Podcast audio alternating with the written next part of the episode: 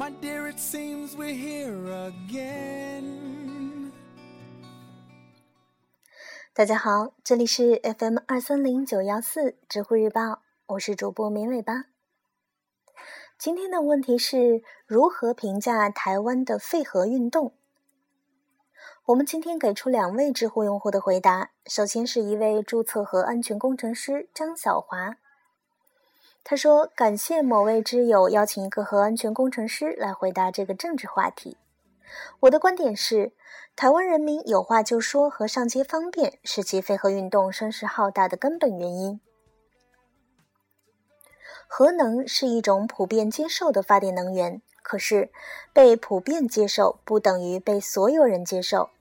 接受的人有接受的理由，不接受的人有不接受的权利。”台湾两千万人口，如果有百分之十的人不接受核能，那就是两百万。不接受的人里面，如果有百分之五上街参加废核运动，那就是十万人。一个人能否接受核能，与他能够认知的核能对社会或个人的益处，和他能够接受的核能对社会或个人的风险有关。一个社会如何取舍核能，要看这个社会对核能的需求程度和能够承担的成本。说到底，也就是利益和风险之间的博弈而已。在这个事情上，技术不是问题。接下来给出另一位知乎用户的回答。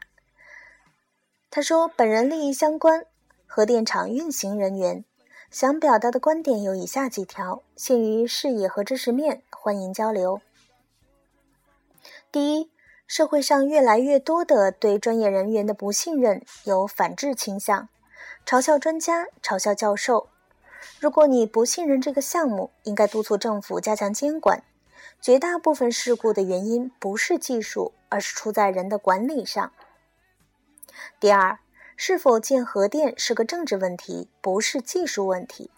我不否认核电有技术缺陷，但是没有什么技术达到了完美的境界。任何技术都是在迭代更新的，但没人会因为 Windows 有漏洞而不用电脑。第三，核电从业人数较少，行业较为封闭，与外界的交流较少，不注重公众宣传，导致在舆论中经常处于被动。第四，台湾民众上街是他们的权利，反对建核电站理由站不住脚。第五，能大规模运用的核电会漏会泄漏，火电有雾霾、温室气体，水电破坏生态环境，输电距离限制，风能、太阳能、可再生电能质量不高、不稳定，无法大规模利用。另外，千万不要说太阳能是清洁能源，至少目前不是。大家打算用什么电？从能源的安全角度讲，核电。第六，未来必然是电气化社会。第七，关于把核电站建在北京的说法，清华大学在昌平有反应堆，中国原子能院在房山有很多反应堆，其中有一个还挺大。秦山离上海、杭州距离不过一百千米，大亚湾离香港和深圳距离五十千米左右。另外，核电站的员工宿舍就在厂区或不远的地方。接下来回答几个挚友的问题：第一，德国为什么废核？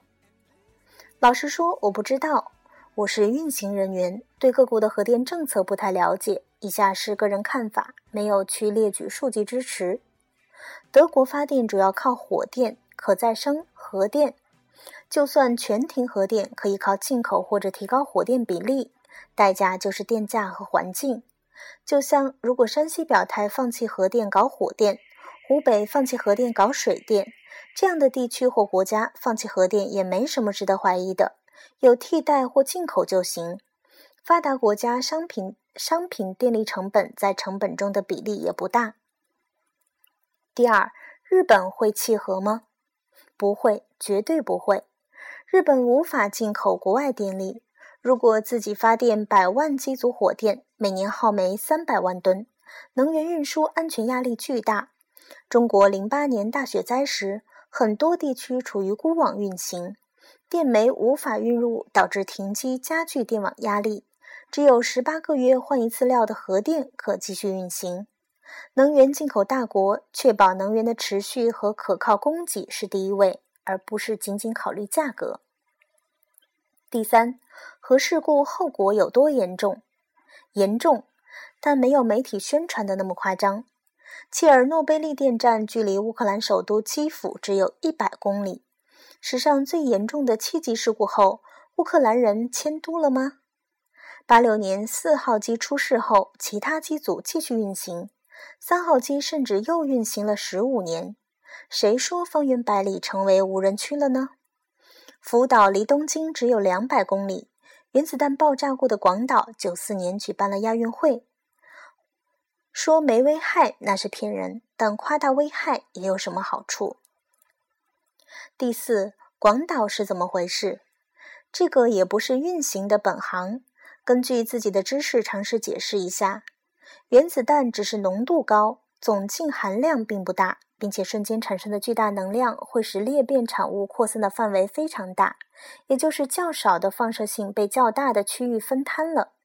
核燃料浓度低，但是总量大，泄漏主要污染本地，所以核泄漏以后，烟雨区半径只有三到七公里。另外，切尔诺贝利的场外控制区并非是进去后就死翘翘的地方，为了健康不建议去，去了也不一定会有什么后果。这点上，放射性真是像极了雾霾。第五。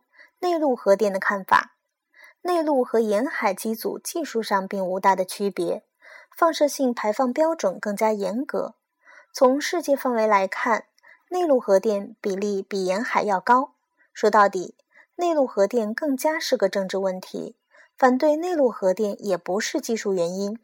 受到影响，就是电力一定要超前社会经济发展。当内陆省份因为运力不足，火电无法满发限电，影响当地经济发展吧。